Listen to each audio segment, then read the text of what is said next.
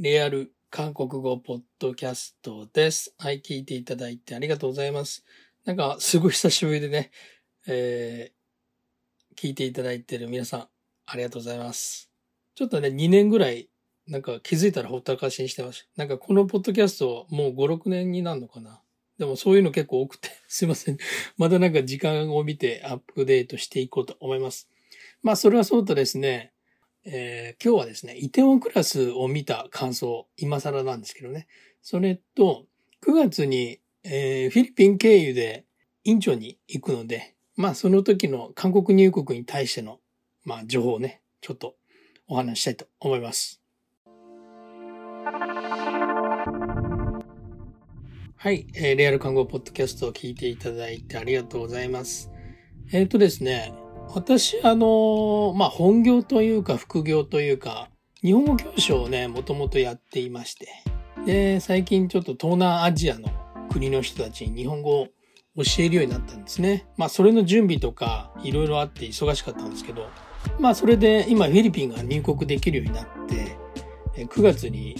フィリピンに行くんですけど、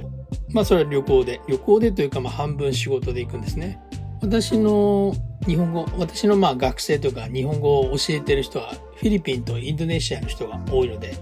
まあ本当はフィリピンとインドネシア行きたかったんですけど、インドネシアがね、まだ私が調べてる時点では入国がまだ開かれていないので、まあフィリピンに行って、まあフィリピンの学生の人とか、あとは向こうの現地の、え日本語関係の人たちと会ってね、話を聞いていこうかなっていうふうに思ってるところなんです。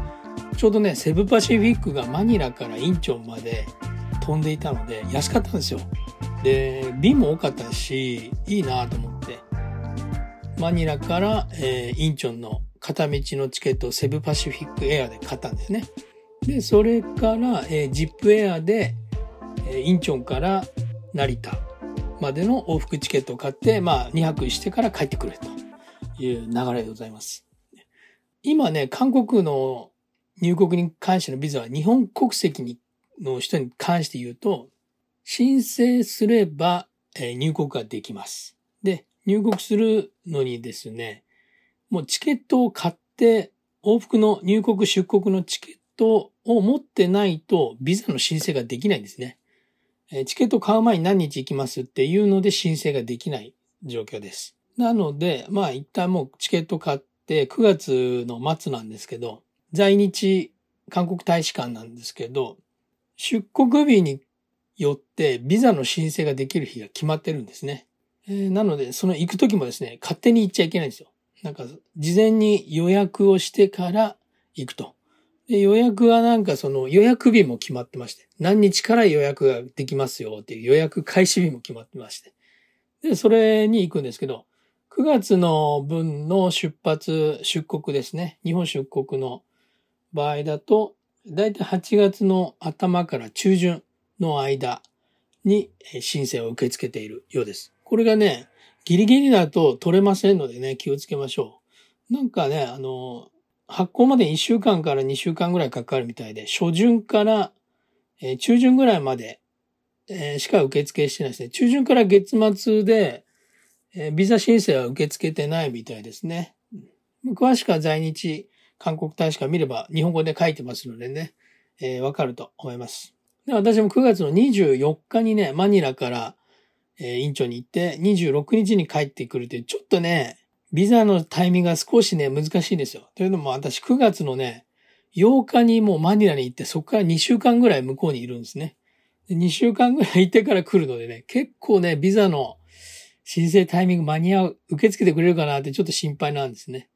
ちょっと微妙な日日程なんですよ。その出国と出発がね。それちょっと失敗したなとか思ったんですけどね。まあ多分なんとかなるんじゃないかなと。事情を説明して、えー受け付けてもらいたいなと思うんですけども。まあそれはいいとしまして、えー六本木クラスっていうね、イテウォンクラスの日本版がちょっと前からね、始まって、なんか賛否両論というか、なんかいろいろあるみたいですけども、まだイテウォンクラス見てなかったので、六本木クラス見てないんですね。で、イテウォンクラスを見てね、いややっぱりね、これはめちゃくちゃ面白いドラマだなと、もう1話目から結構こう引きつけられたなって思ったんですけど、まああんまりネタバレはしないとしまして、やっぱりね、1話に出てくるソン・ヒョンジュさん。この名脇役といっても、まあ主役であんまり出ることはないですけど、顔をね、見ればすぐわかると思うんですけど、有名なところだと、まあ、だいぶ前に紹介したシグナルとかのドラマにも出ていましたね。それからアマゾンプライムとかで見たことがあるんですけど、悪のクロニクルとか、ああ、そっか、悪のクロニクルでパクソジュンさんとだいぶ共演、かなり濃い役を二人でやってましたね。うん。まあ、それもね、あって、友情出演というか特別出演ということで1話2話出てるらしいんですけど、1話でね、そのパクソジュンさんの父親役をやってるんですけどね。まあ、これがね、やっぱザ・韓国ドラマっていうスタートでね、まあ1話を見て面白くないなって思わなかった、思っちゃったらもう2話見ても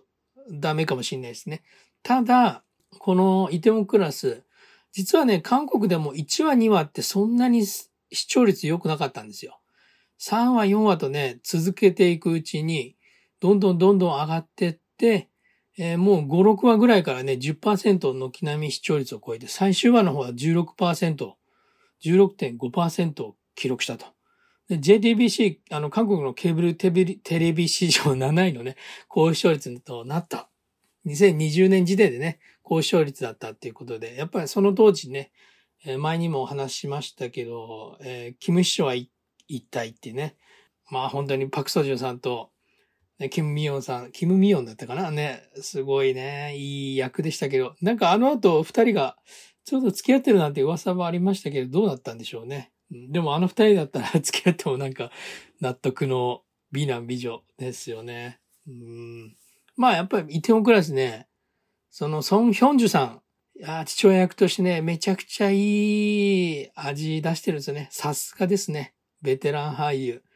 もう、中盤ぐらいからね、ちょっとその、あんまりネタバレになるんで言いたくないんですけど、親、親子のね、まあ、ちょっといいね、やりとりがあるんですよ。そこの辺もね、注目してみてもらいたいのと、じゃあ、それからこれをね、これをきっかけに何がこれから起こるのかっていうのをまたこのイテオンクラスの面白いとこなのかなと思います。さすがね、J、あの、ケーブルテレビってね、かなりね、あの、民放のドラマとは違って結構好き勝手やってる感があるんですよね。スポンサーの縛りが強くないというか、今のネットフリックス単独のドラマとか見ててもそうじゃないですか。もうバンバン人殺してたりとか、なんかもうめちゃくちゃ悪口言いまくってたりとか、セリフとかでもね、あると思うんですけど、まあやっぱり韓国のケーブルテレビが今やっぱりいいドラマ作ってるっていうのもあんまりそういう縛りがないというかね、脚本家とか演出家の人たちが自由にやってるなっていうのが、うん、受ける印象です。もうもちろんその、キャスティングとか見てもね、全然有名じゃない人オーディションで引っ張ってきたりとか、なんかドラマ、イカゲームなんかでもね、モデルで海外で活躍してた韓国人ね、アメリカから引っ張ってきて やらせたりとかっていう、なんか結構自由と、あと、面白いキャスティングもなんかネットフリックスオリジナルとか、そのケーブル系の韓国ドラマの見どころなのかなと思います。今回の、えー、イテウォンクラスでもね、まあそんなに有名じゃない人たち結構出てます。パクソジュンぐらいだと思いますね。うん。まあそれでもやっぱり個性的な人たちが出ているのと、まあパクソジュンさんってね、どちらかというと、コンユさんに近いイメージあるんですよね。そんなに演技上手に見せないんだけど、演技がなんかこうしっくりくるというか、自然体な、ナチュラルな感じでね。まあ本当に見てて全然こう、なんか違和感なく見られるし、